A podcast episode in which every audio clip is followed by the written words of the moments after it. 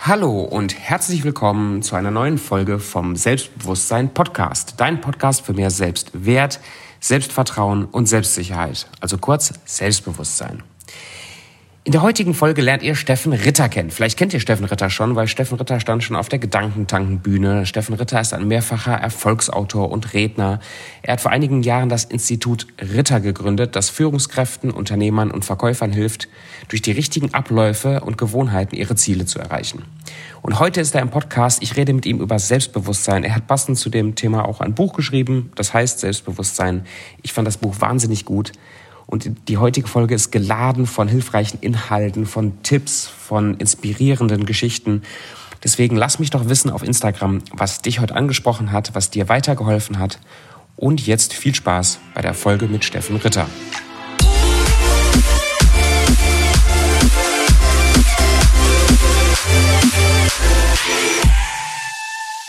Ja, Steffen, ganz, ganz herzlichen Dank für deine Zeit und dass du hier in den Podcast gekommen bist. Das weiß ich sehr zu schätzen. Sehr gern. Sag mal, Steffen, in, in 60 Sekunden, so der Steffen von heute und der Steffen vor äh, 20 Jahren, was, was für eine Entwicklung hast du so durchgemacht? Ja, sicherlich auf verschiedenen Ebenen. Zum einen ganz privat, persönlich, familiär bedingt, beruflich bedingt. Zum anderen natürlich auch als äh, Leiter meiner Firma äh, im, im Zusammenarbeiten mit Kunden. Der Mensch entwickelt sich ja laufend weiter und das Entscheidende, glaube ich, ist für mich, aber auch für jeden anderen, dass man innerhalb der Jahre, die man Erfahrungen sammelt, immer besser erkennt, was man richtig gut kann, was man weniger gut kann, sich dann auf die Sachen, die man gut kann, die einem Spaß machen, konzentriert, alle anderen Sachen ausblendet. Und ich glaube, in dieser Richtung äh, sind sicherlich äh, heute verglichen mit vor 20 Jahren die entscheidenden Veränderungen. Was, was, was kannst du besonders gut? Also ich glaube, meine Stärken liegen in den Anfangsbuchstaben von Vor- und Nachnamen. S und R, Steffen Ritter und S heißt Schreiben, R heißt Reden und das sind so meine Dinge, die ich im Fokus habe und äh, die ich beruflich mache, die ich privat gern mache und die mir auch Freude machen. Sehr schön. Ja, und du hast ja auch einen gewissen Bekanntheit, Bekanntheitsgrad, gerade durch dein, durch dein Buch Selbstbewusstsein. Das lese ich auch gerade. Finde ich sehr, sehr gut. Ich habe ganz viel daraus gelernt. Und natürlich auch durch Vorträge, wie zum Beispiel auf, auf der Gedankentankenbühne. Wie, wie war das für dich? Genau. Ja, solche Vorträge ist, sind ja eigentlich mein normales Tun auch in unserem Unternehmen. Wir arbeiten für Konzerne und entwickeln deren Mitarbeiter, Führungskräfte in Richtung professionelles Arbeiten, selbstbewusstes Auftreten, organisiertes Tun. Das ist so das, äh, der Schwerpunkt unserer Firma. Und meine Rolle in unserem Unternehmen neben der Geschäftsführung ist, über Keynote Speeches die Leute zu öffnen für die Themen. Und bei Gedankentanken war das letztlich ähnlich, wobei die Teilnehmer da natürlich bunt gemischt aus verschiedensten Branchen, verschiedensten Altersstrukturen, Herkünften und so weiter kommen. Insofern nochmal spannender und nur auf das Thema, was kann ich tun, wie kann ich für mich eine Weiterentwicklung erreichen, um noch selbstbewusster, eigentlich aber um noch glücklicher zu sein. Hm. Also Selbstbewusstsein hat für dich auch was zu tun mit Glücklichsein. Auf jeden Fall, weil derjenige, der selbstbewusst ist, der ist mit sich im Reinen, der der stellt nichts in Frage, der vergleicht sich auch nicht unnütz intensiv mit anderen, die Dinge besser können, schöner aussehen oder was auch immer, sondern derjenige sagt so, wie es ist und wie äh, ich mich quasi gefunden habe, so passt das 100 Prozent. Mit allen Schwächen, mit allen Stärken, die zu mir gehören. Ja, das ist sehr schön. Ich glaube, das wünschen sich viele. Also da bin ich auch voll in dem Prozess, das erstmal so zu akzeptieren, sich selber kennenzulernen und auch lieben zu lernen, so wie man, so wie man ist. Und nicht so, genau, wie man unbedingt sein muss oder will. Ja, manchmal hat man so ein Idealbild von irgendjemanden vor Augen und möchte sich dahin entwickeln. Aber wenn man sich dahin entwickeln würde, entwickelt man sich von sich selbst und der eigenen Qualität weg. Deswegen ist die Erkenntnis, wo liegen da meine, meine Favoriten, meine Stärken, meine, meine Wohlfühlfaktoren, was macht mir Spaß? Man muss nicht irgendwie sein, sondern es ist viel wertvoller, so zu sein, wie man ist, natürlich sich weiterzuentwickeln, keine Frage, aber den Selbstwert für sich zu erkennen mit den eigenen Qualitäten. Und ich habe noch keinen Menschen in meinem Leben, ich bin jetzt 51 Jahre alt, habe noch keinen Menschen in meinem Leben kennengelernt, der nicht zu Recht auf sich stolz sein kann, weil er Dinge richtig gut kann, weil er Dinge ähm, ja arrangieren kann, weil er in, innerhalb seiner Aufmerksamkeit, seiner Konzentration für andere ein sehr wertvoller Mensch ist. Also gleich wie dieser persönliche Wert, diesen Wert zu erkennen, das ist, glaube ich, ganz entscheidend. War, warst du schon immer so, dass du auch vielleicht in deiner Jugend gesagt hast, du bist selbstbewusst? Hast du dich schon immer gut leiden können? Nein, nein. Also in meiner, in meiner Schulzeit habe ich da schon Zweifel gehabt. Zweifel an mir, an im Vergleich mit anderen. Ich habe ein Beispiel, das habe ich auch im Buch beschrieben. Ich komme aus den äh, neuen Bundesländern aus Norden Thüringens und dort war in der Zeit, in der ich groß wurde, war Konfession völlig tabu. Ich, meine Familie, wir sind katholisch und die Gesellschaft, in der ich aufwuchs, die war zutiefst atheistisch, sodass äh, jede jede äh, kirchliche Aktivität per se abgelehnt wurde, Nonsens war, die dich selbst ausgrenzte von anderen. Das führte dazu, dass man auch nicht darüber sprach, weil das war so ein No-Go in der persönlichen Wahrnehmung. Und ich kann mich erinnern, äh, ich glaube, zweite Klasse war das gewesen, ähm, da rief unsere Lehrerin, die ich damals hatte, da war ich sieben Jahre alt, rief einen anderen Steffen und mich, der Name kam damals recht häufig vor in dem Geburtenregister nach von und sagte ähm, zu der Klasse, das waren so 30 Schüler, sagte, ähm, was haben die beiden gemeinsam? Und nach äh, kurzer Zeit war erkannt, die heißen beide mit Vornamen Steffen. Und dann war die zweite Frage der Lehrerin, zeigte wieder auf uns, was sind die Unterschiede von den beiden? Und gab ganz viele ja, Ideen jetzt. Der eine dick, der andere dünn, der eine schlau, der andere dumm. Wie so Kinder sind, äh, ganz ehrlich, deutlich, teilweise völlig fies. Und irgendwie kam keiner auf die Idee, was es wohl sein könnte. Und dann sagte die Lehrerin, zeigte auf mich, der, zeigte auf mich, der geht jeden Sonntag in die Kirche und jetzt könnt ihr mal alle lachen. Mhm. Aua. Und und sagte dann, jetzt könnt ihr euch wieder hinsetzen. Ich habe mich hingesetzt, der andere auch. Die, äh, meine Mitschüler haben weitergelacht, äh, über den Tag verteilt dann die ganze Schule. So entsteht sicherlich kein Selbstbewusstsein. Boah.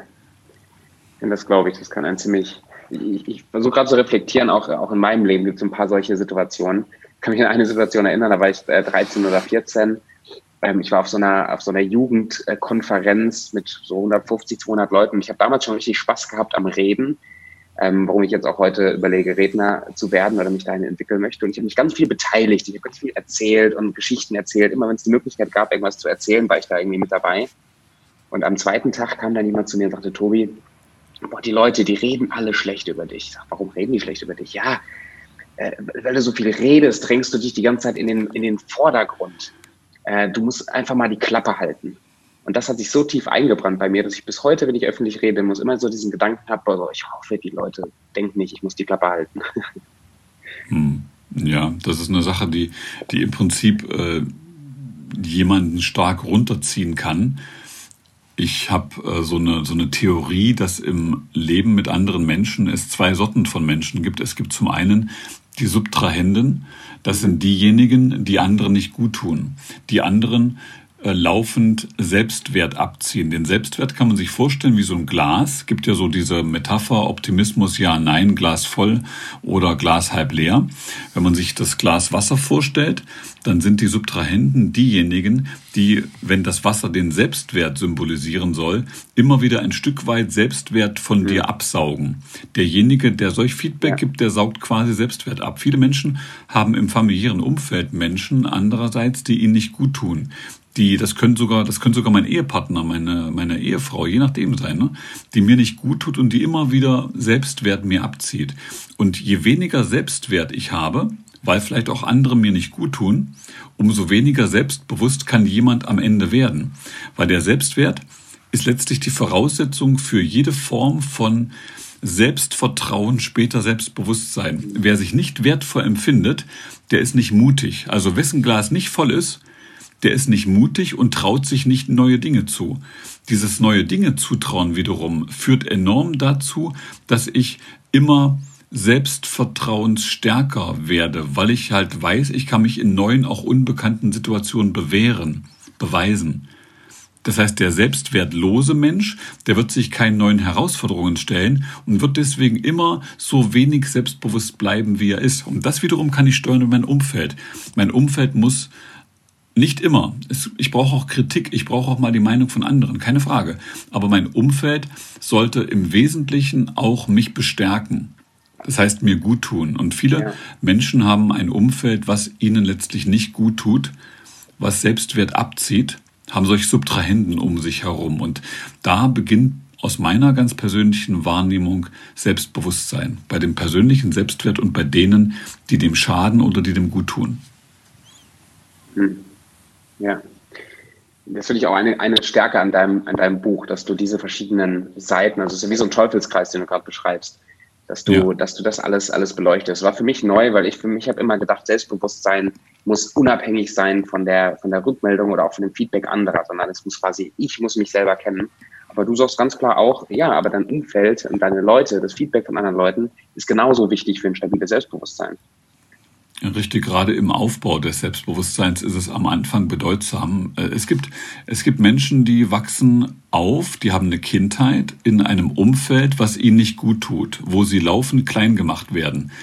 Derjenige, der andere klein macht, der ist selbst nicht groß. Der, mhm. der nutzt quasi im Kleinmachen anderer dies als Sprungbrett und kurzfristig sich ein bisschen besser zu fühlen. Das ist eine ganz, ganz negative Eigenschaft von Menschen, andere klein zu machen.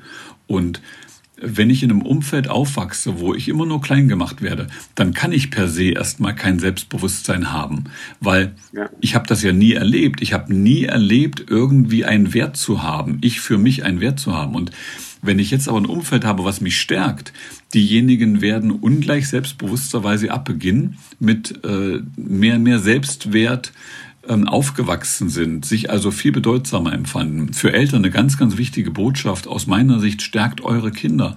Stärkt eure Kinder auch dann, wenn, wenn Dinge mal schief gehen. Dann, dann versucht mit äh, ihnen gemeinsam da rauszufinden. Versucht die Dinge zu finden, die gut waren, auf die man aufbauen kann. Weil klein machen kann jeder. Aber stärken, ermutigen, aufbauen, das ist die wahre Qualität, auch im gesellschaftlichen Miteinander. Ja, ganz herzlichen Dank für die, für die Botschaft. Das finde ich auch super wichtig. Und ich meine, du scheinst da ja auch einen ganz vernünftigen Job zu, gemacht zu haben, wenn man das Video auch sieht, wo deine, wo deine Tochter zu Wort kommt und man einfach merkt, die, die scheint ein sehr, sehr gesundes Selbstbild zu, zu haben. Ja, also ich glaube generell, dass das stimmt. Ja. Und ich glaube auch, dass in dem Moment, wo du deinen Kindern, ich habe zwei Töchter, zwei Söhne, in dem du deinen Kindern mit auf den Weg gibst, welche, welche Stärken sie haben und dass sie mit ihren Stärken in Ordnung sind. Nicht das Gefühl gibst, da fehlt was. Natürlich sind Eltern immer ähm, dabei, äh, sich die Frage zu beantworten, wie kann aus meinem Sprössling noch mehr werden oder wie kann er noch, noch mehr Wohlfühlen in seinem Leben entwickeln und so weiter. Klar. Aber ähm, zu vermitteln, so wie du bist, ist es gut.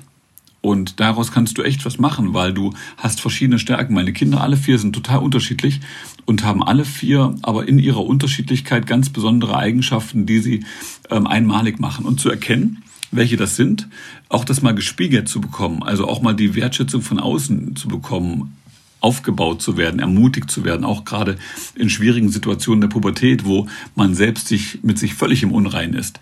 Das sind so Phasen, wo, wo es auf Eltern ankommt. Auch mal laufen zu lassen, ich glaube nicht, ich bin perfekter Vater, keine Frage, ähm, weil ähm, Eltern machen immer Dinge falsch, weil Eltern auf ihre Rolle, jetzt bin ich Vater, jetzt bin ich Mutter, ja nie in einem Kurs vorbereitet werden. Das ist ja alles Learning by Doing.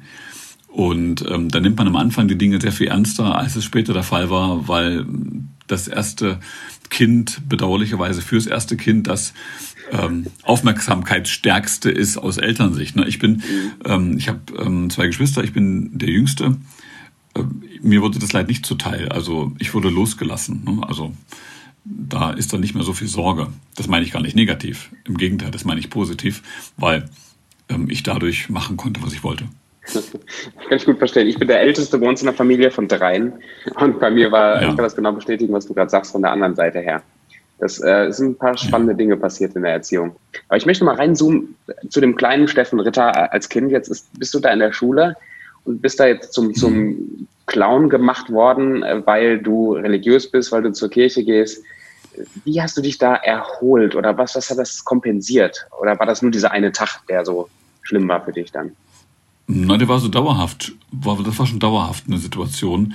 Ähm, hat für mich dazu geführt, dass ich in den nächsten neun Jahren meiner Schulzeit nur mit engsten Freunden mal darüber gesprochen habe, dass ich ähm, katholisch bin und äh, in die Kirche gehe.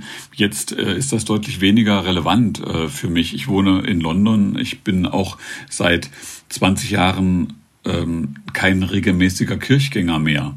Also für einen Katholiken äh, sehr, sehr unüblich. Also ich bin da sehr, sehr äh, gelassen damit, mit, dem, mit meiner persönlichen Religiosität. Aber in der Schulzeit wiederum war es schon so, dass ich einfach dieses Thema gemieden habe, weil ich dieses Thema kennengelernt habe als eines, was mir am Ende sehr, sehr weh tut. Habe da mich rausgemogelt durch Verschweigen und habe letztlich meine Stärke darin gesehen, einfach ähm, gut zu sein in der Schule. Ich habe ich hab mich bewiesen dadurch, dass ich wirklich in, in, in den Fächern, die es da so gab, ähm, überall hervorragend war. Ich war also fleißig. Im Nachgang betrachtet ähm, strebsam, Streber. Andererseits äh, ein, ein Streber, der von den anderen nicht abgelehnt wurde. Es gibt ja zweierlei. Es gibt ja die Streber, die so ähm, ja, ja, Herr Lehrer, ich kann alles und ihr anderen nicht. Also so, so, ja. so fiese Typen. Und ich trage ähm, ich Ihnen glaub, auch gerne die Tasche bitte ins Lehrerzimmer. Genau sowas. Genau sowas. Das war ich nicht. Ähm, ich war einfach jemand, der für sich ähm, definiert hat, äh, wenn es schon mal eine Arbeit gibt, äh, auf die man sich vorbereiten muss, dann mache ich das auch. Dann bereite ich mich vor und dann mache ich das, ähm, mache ich meine Leistung und dann ist das gut. Und ähm, wenn ich jemand helfen kann, helfe ich dem. Und so habe ich da meine Rolle gefunden und wurde auch häufig wirklich sehr häufig von anderen gefragt, ob ich ihnen hier und da ähm, helfen kann in der Vorbereitung. Das habe ich gemacht und habe im Prinzip meinen Selbstwert ähm, genau daraus gezogen, aus dieser, aus diesem, äh, ich kann andere unterstützen und die schätzen das auch.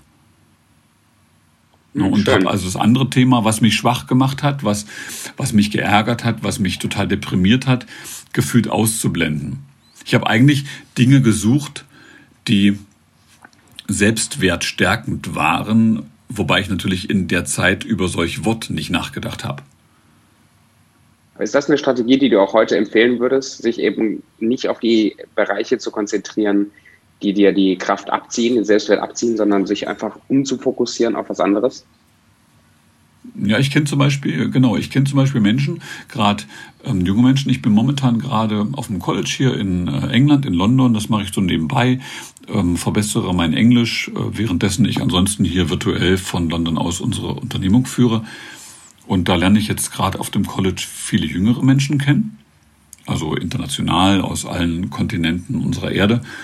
Die sind, ähm, sagen wir mal, zwischen 20 und 25.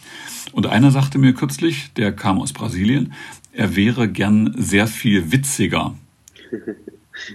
Also, es gibt ja so Menschen in einer Runde, die können einen Witz nach dem anderen erzählen und sind damit im Mittelpunkt der Runde und gern gesehener Gast jeder, ja. jeder kleinen Gesellschaft, so, ne? Verstehst du, was ich meine, glaube ich? Leben auf jeder Party. So eine, genau, genau. Und er sagte, er wäre gern witziger, hat sich schon ein Witzbuch gekauft und lernte Witze auswendig. Und es gibt aber Menschen, die können Witze nicht auswendig lernen. Mancher versteht einen Witz und kann den wiedergeben, ohne den zu lernen. Und ein anderer kriegt den Witz echt nicht mehr zusammen. Und wenn der dann wiederum diesen erzählt, den Witz, das wird nicht mehr witzig. Das klappt nicht, das muss man können. Und er konnte das nicht. Und wir haben lange darüber diskutiert und ähm, kam irgendwann zur Erkenntnis, das war dann meine Empfehlung für ihn, äh, das ist nicht deine Stärke, es wird es wahrscheinlich auch nicht. Aber deine Stärke ist, dass du ein extrem guter Zuhörer bist, dass du extrem aufmerksamer Feedbackgeber bist, in wertschätzender Form angenehmer Gesprächspartner. Das ist eine andere Stärke und eine Stärke, die gerade in der heutigen Zeit enorm bedeutsam ist. Und sich oh, wirklich bewusst zu machen, wo liegt meine Qualität und nicht, was will ich haben, was ich aber nicht habe. Das ist letztlich das, was auch so eine innere Zufriedenheit und später unser Einstieg auch Glück bedeuten kann. Sich mit dem zu arrangieren und zu sagen, und genau so wie das ist, ist es richtig, also ich bin richtig. Ja, und der Tod des Glücks, des, der, der Tod des Glücks liegt im Vergleich. Ja?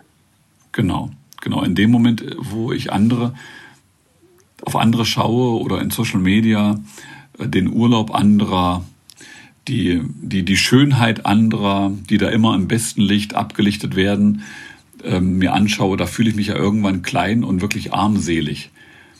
Und wenn mir das nicht gut tut, dieses ständige Vergleichen oder ich generell so ein Vergleichstyp bin, dann muss ich mich halt von so einem Medium auch mal fernhalten können.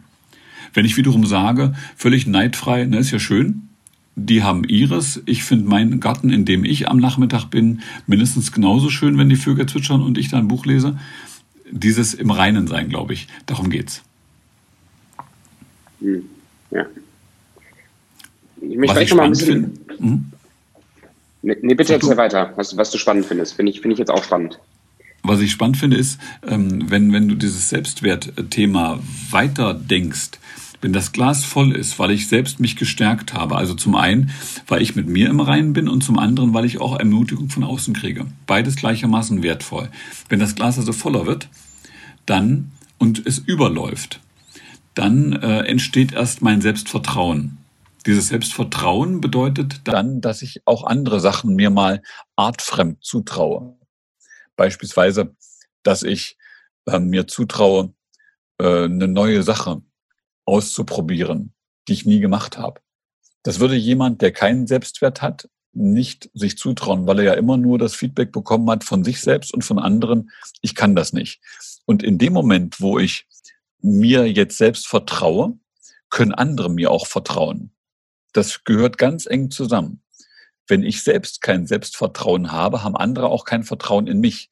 Das heißt, die, die Selbstvertrauen haben, die werden auch immer nach besseren die werden immer, immer mehr erreichen können, weil sie gefragt werden, weil andere spüren der Selbstvertrauen. Und aus diesem Kreislauf, aus Selbstwert entsteht Selbstvertrauen. Und aus Selbstvertrauen, ich habe mir das immer wieder neu in neuen Umgebungen, neuen Situationen bewiesen, entsteht Selbstbewusstsein. Meine Erfahrung zum Beispiel ist, am Anfang, wenn ich jetzt mal ganz weit zurückblende, unsere Unternehmensgründung, die war 1992, lange, lange her, da habe ich selbst Trainings durchgeführt vor 10, 12, 15 Mann und war wahnsinnig aufgeregt vor Beginn eines solchen Trainings, vor einer solchen Veranstaltung. Das waren nur 15 Mann, das ist ja echt nicht viel.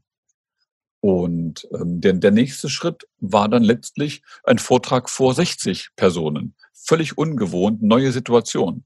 Und der nächste Schritt war ein Vortrag vielleicht vor 2000 Personen. Und der nächste Schritt war vielleicht ein Online-Vortrag vor 15.000 Personen immer wieder ein nächster Schritt, der dir selbst beweist, das geht. Und in dem Moment, wo ich immer wieder den nächsten Schritt gehe und Dinge klappen, manchmal klappt auch was nicht, entsteht daraus eine immer größere Klarheit, was kann ich, was mache ich gern, ähm, wie macht es mir Spaß und äh, auf dem Wege letztlich entsteht dann Wohlfühlen, also wirklich glücklich sein mit den Dingen, die man tut. Und ich finde fatal, wenn jemand Sachen macht, die ihn auf Dauer nicht glücklich machen.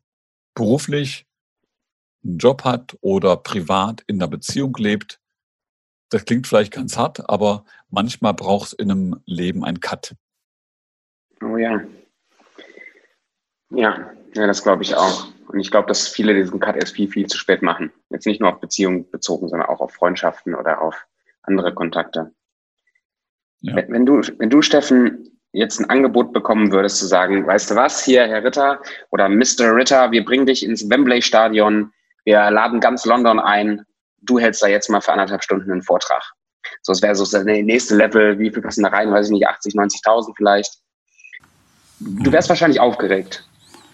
Gehe ich jetzt einfach mal von aus. Aber macht das was mit deinem Selbstwert, also geht das quasi, du Selbstvertrauen, du, hast, du weißt, was du kannst, du weißt, was du zu sagen hast, du weißt, dass die Leute auch gerne zuhören.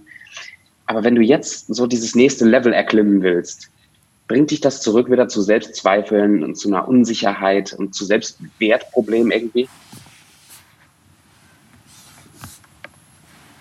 Ich glaube eher nicht. ich glaube nicht, dass mich das zu einer Unsicherheit bringt. Also wenn ich jetzt so eine Anfrage bekäme im Wembley Stadion, einen Vortrag zu machen oder irgendwie ein Event zu leiten oder da als Protagonist aktiv zu sein, dann würde mich zuallererst mal die Anfrage erfreuen.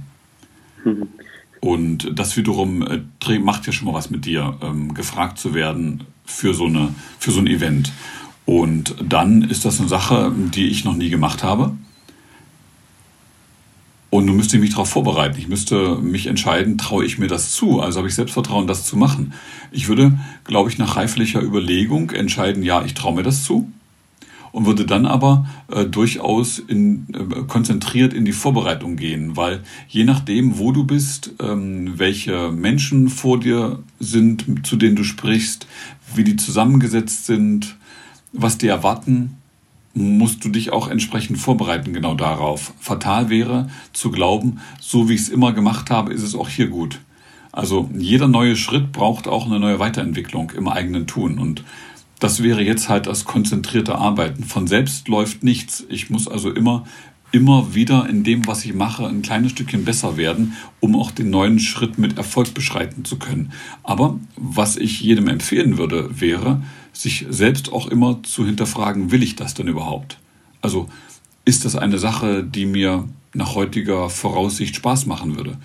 Und wenn das nicht so wäre, wenn ich Zweifel daran hätte, dann würde ich das ablehnen. Würde mich dennoch darüber freuen, gefragt geworden zu sein.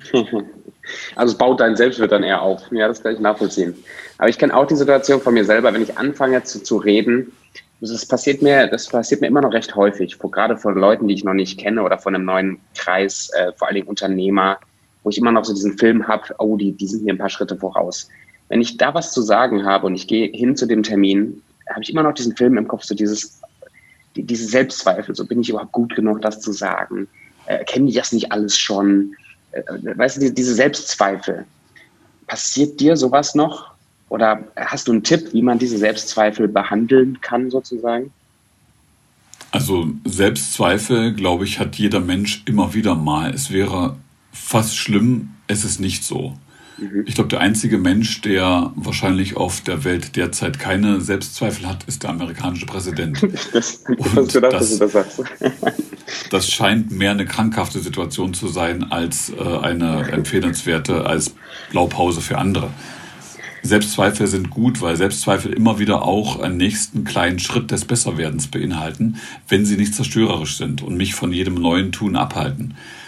Ähm, die Selbstzweifel, die kann ich äh, beispielsweise durch gute Vorbereitung ähm, bearbeiten. Wenn ich mir die Frage stelle, bin ich gut genug für die? Also habe ich wirklich einen Impuls für diejenigen, die da jetzt dabei sind? Dann hängt da ja intensiv auch die Frage dran, was genau ist deren Erwartungshaltung? Und wenn ich das mir jetzt überlege und dann ihnen Impulse gebe, passend zur Erwartungshaltung, dann glaube ich, werden die Selbstzweifel immer geringer werden. Ich mache ein Beispiel aus meinem beruflichen Erleben. Mhm. Unser Institut, wir haben in den letzten, würde ich mal sagen, ja, knapp 30 Jahren wohl so 10.000 Unternehmen beraten.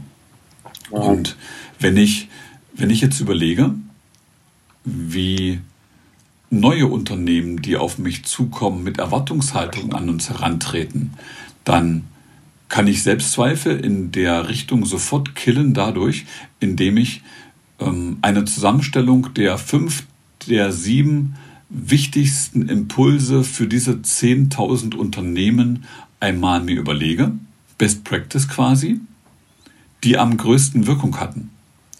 Und allein dieses Gefühl, also ich bekomme jetzt von dem Ritter eine Info darüber, was nach seinen Erfahrungen von x Jahren den größten Effekt hatte in der Begleitung von Unternehmen. Ob ich das jetzt für mich richtig oder falsch empfinde in meiner persönlichen Situation als Auftraggeber, ist mal eine ganz andere Baustelle. Aber ich bekomme hier eine Information, die für mich einen wirklich ungeahnten Wert haben kann. Und ich würde jedem empfehlen, in solchen Selbstzweifelsituationen die Frage zu stellen, wann könnte ich dem anderen gegenüber am wertvollsten sein? Wow, mit, mit welchem Impuls? Und wenn ich, wenn ich mir das vergegenwärtige, wie kann ich am wertvollsten sein für denjenigen, mich also auch ein Stück weit in seine Erwartungshaltung mal herein, hineinversetze, dann glaube ich, werden sich Selbstzweifel auflösen.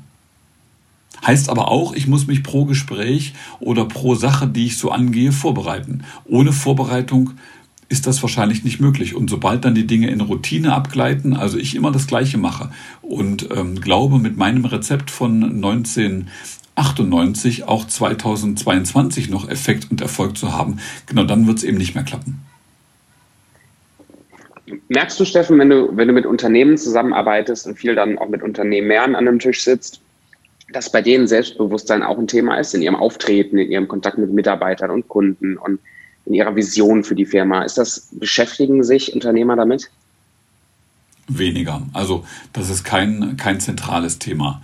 Das ist immer wieder mal ein Thema, äh, was ich mit mir selbst ausmache. Viele äh, Inhaber von Firmen zum Beispiel haben Probleme, ähm, sich mal vor die eigene Belegschaft zu stellen und ähm, eine, eine Rede zu halten oder vielleicht sogar eine begeisternde Rede zu halten oder eine nachdenkliche, emotionale Rede zu halten. Viele haben halt Probleme damit und ähm, haben, haben dann auch da ein Stück weit Selbstbewusstseinsschwierigkeit. Aber das gesteht sich entweder jemand nicht ein oder gegenüber anderen nicht ein und dem, für den Mitarbeiter wiederum sagen viele Firmenchefs, die sollen einfach vernünftig arbeiten, ihren Job tun und das Selbstbewusstsein da ein wichtiger Faktor ist. Das ist den meisten nicht bewusst. Also wenn ich für unser Unternehmen mal die Frage beantworten sollte, wie ist die Auftragslage in Richtung mach mich oder mach meine Mitarbeiter selbstbewusster, würde ich sagen, das liegt im Anteil quantitativ unter einem Prozent. Wow. Hat keine Relevanz. Ja, das ist spannend. Das, das, das hätte ich nicht erwartet, weil das ja schon auch ein Thema ist, was du, was du mittlerweile sehr stark, ich meine, auf deiner Website, das erste, was man sieht, ist erstmal Selbstbewusstsein, ist Wohlfühlen, Selbstbewusstsein ist Lebensenergie. Das ist ein Thema, was ja schon, was du schon sehr stark auch nach außen trägst. Richtig, wobei es ist halt ähm, ein, ein, ein sehr, sehr persönliches Ding. Also mhm. Äh, das, das ist quasi Steffen Ritter privat. Ähm, wenn du auf unserer, auf unserer Unternehmenshomepage äh, dich umsiehst, dann wird das Thema keine bis äh, wenig Rolle spielen. Wirst du also kaum finden. Ähm, das hängt im Wesentlichen damit zusammen, dass ich ähm, all die Bücher, die ich bislang geschrieben habe, rund um unser Tun, die haben sich immer um, um inhaltlich äh, Business-Themen gehandelt. Also verkaufen kann von selbst laufen, die Entwicklung ihres mhm. Unternehmens, all solche Sachen, die ja erstmal ähm, nur für Selbstständige spannend sind oder für Vertriebler, Verkäufer, Führungskräfte interessant sind, nicht für ähm, jeden Menschen spannend sind. Und für mich war es so, ich habe eine lange Zeit, das war eine Zeit von 25 Jahren mit mir gerungen, dieses Buch Selbstbewusstsein zu schreiben.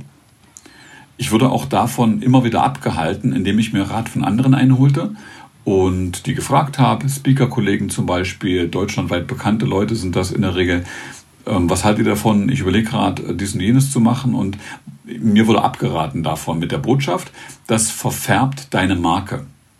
Du bist bekannt als der Unternehmensentwickler, der Vertriebsautomatisierer und so weiter und so weiter. Und wenn du jetzt ein Buch zum Selbstbewusstsein schreibst, dann wissen deine Kunden ja gar nicht mehr, mit wem sie es zu tun haben. Auf einmal wirst du noch esoterisch. So, also das Feedback, das kam sehr, sehr umfangreich. Für mich war es aber eine wirklich sehr, sehr bedeutsame Sache. Und irgendwann dann, das hing zusammen mit einer, mit einer Diagnose an der Schilddrüse, die war nicht schön, die Diagnose, habe ich mir überlegt, ähm, eigentlich, wenn nicht jetzt, wann dann? Habe begonnen, das Buch zu schreiben, äh, im Wesentlichen äh, für meine Kinder, weil das war so ein, so ein wichtiges Ding. Die waren dann zwar schon älter, aber äh, dann eventuell auch für meine Enkelkinder irgendwie mal. Und was mir wichtig war einfach. Ich habe das Buch geschrieben, Buch geschrieben, Buch geschrieben. Ähm, die Diagnose wiederum ja. hat sich danach in gefühlt Luft aufgelöst. War doch nicht so äh, tragisch, wie es sich anfühlte zu Beginn. War vielleicht eine sehr, sehr mutige Anfangsdiagnose. Also da war nichts schilddrüsentechnisch, was irgendwie hätte bösartig dann sein können im Rückblick. Das Buch war aber geschrieben. Der Verlag war gefunden und jetzt es nicht zu veröffentlichen wäre ja doof. Und dann habe ich es veröffentlicht. Uns ist das ähm, Buch von denen, die bisher von mir in die Regale kamen, was eine größere Auflage hatte als alle anderen zusammen. Und meine Marke hat es nicht verfärbt, im Gegenteil. Es hat unternehmensseitig, sagen wir mal, unsere Großkunden gar nicht interessiert. Die haben das zwar bekommen, aber das war für die nicht, relativ, nicht, nicht sehr relevant. Also es hat, hat keinen Schaden angerichtet, im Gegenteil. Ähm, ich habe mich darüber gefreut. Fertig. Ja, großartig. Sehr schön. Also es ist ein Herzensprojekt von dir, Selbstbewusstsein und nicht, genau. nicht wirklich ein unternehmensrelevantes. Nein, nein. Also das hat mit unserem Unternehmen wirklich nichts zu tun gehabt und ähm, es, es hat, mir, hat mir Spaß gemacht. Und äh, das Buch ist auch das für mich, alle, die jetzt hier bei dir zuhören und vielleicht andere Bücher gekauft haben, sorry für die Aussage, es ist das für mich wichtigste und inhaltsstärkste Buch, was ich je geschrieben habe. Wow. Ja, das kann ich bestätigen, auch wenn das bis jetzt eins der äh, einzigen Bücher ist, die ich von dir gelesen habe. Ja, es ist eine Botschaft halt, die, die aus meiner Sicht äh, jeden enorm gut tun kann, der das Ganze sich in Ruhe mal entweder anhört oder durchliest, je nachdem. Weil wie wir alle haben damit zu kämpfen, dass wir immer wieder gerade in der heutigen Zeit uns die Frage stellen, ist das so, wie ich das mache, richtig?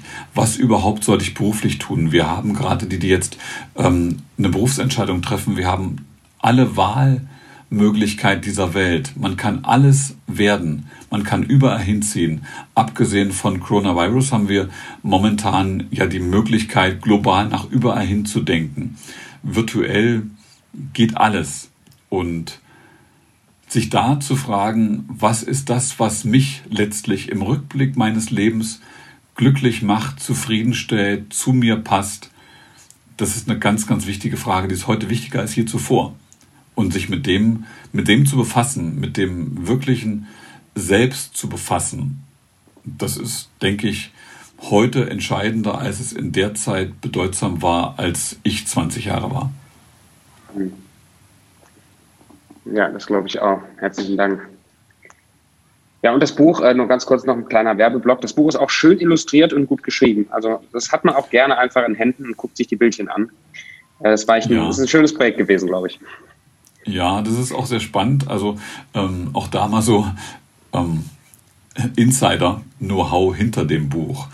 Ähm, ich weiß nicht, ähm, wer ihn kennt. Tiki Küstenmacher, ähm, Illustrator ähm, beispielsweise vom guter Freund von mir, Lothar Seiwert, Professor Lothar Seiwert, ähm, Zeitmanagement-Papst, Simplify Your Life, manche kennt das hm, vielleicht, ja. ähm, hat alles der Tiki illustriert.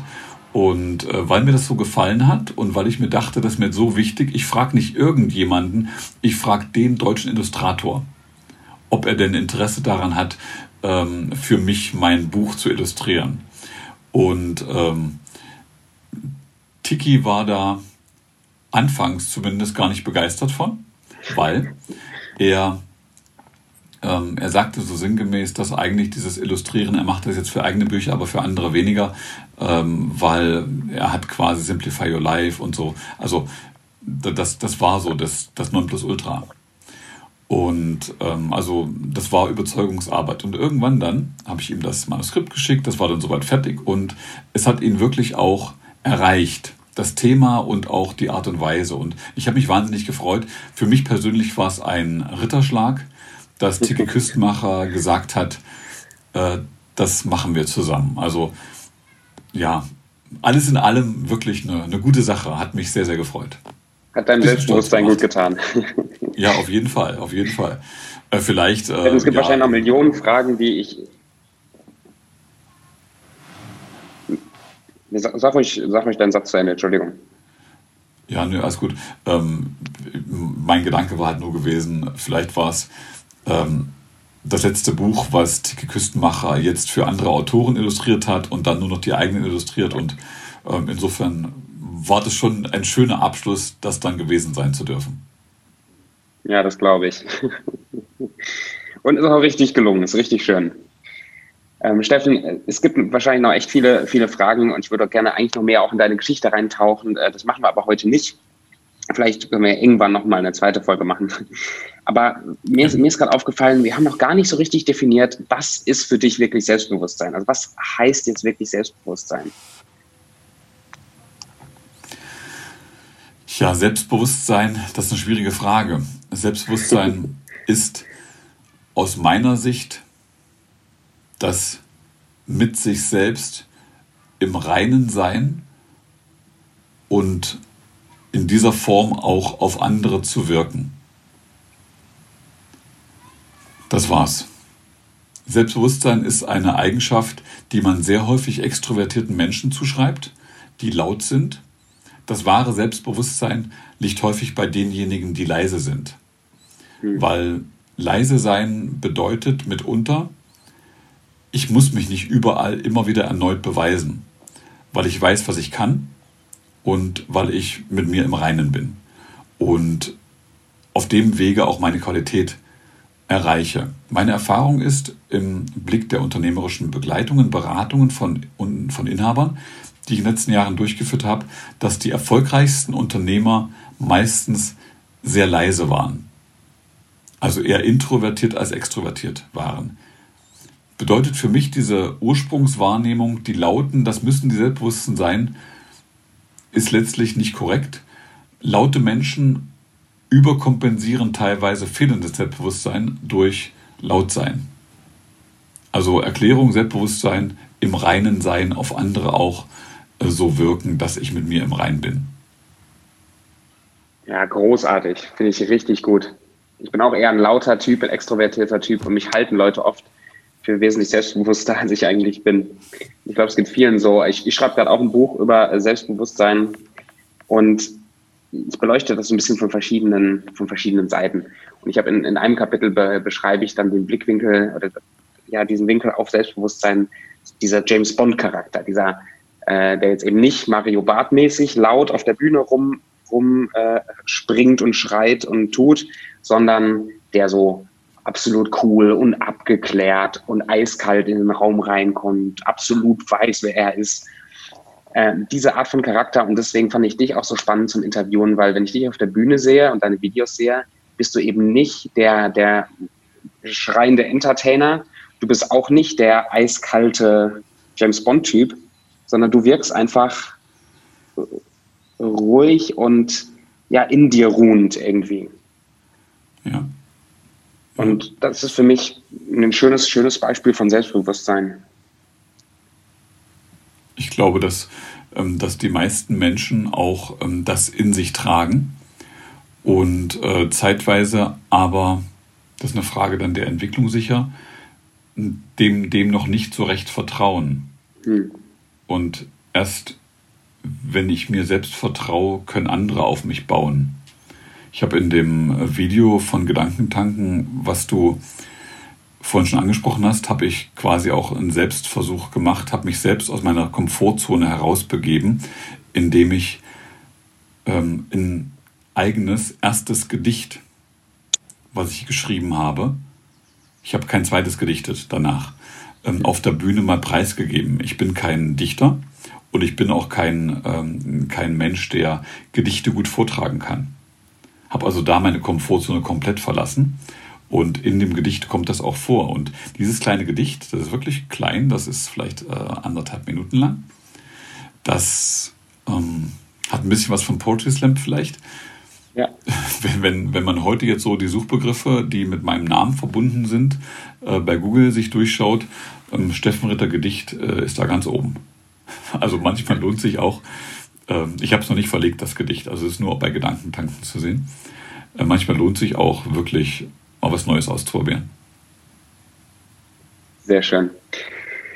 Ich habe das auch sehr genossen, das Gedicht, muss ich sagen. Ja, bevor wir, Steffen, ich habe zum Schluss noch so eine kurze Frage, kurze Antwortrunde, äh, wo du einfach aus dem Bauch heraus ein paar kurze Fragen beantworten kannst. Aber vorher hast du zum Abschluss so, so Top 3 Hilfsmittel oder Wege, wie Menschen ihr Selbstbewusstsein entwickeln können. Du hast schon ganz, ganz viel gesagt, da steckt da richtig viel Mehrwert drin. Aber kannst du nochmal so kondensiert so Top drei Sachen, was kann ich ab heute tun, um selbstbewusster zu werden? Also aus meiner Sicht, das Wichtigste zu, zu Anfang ist, ähm, rausfinden, was genau ist meine Stärke oder was genau sind meine drei Stärken.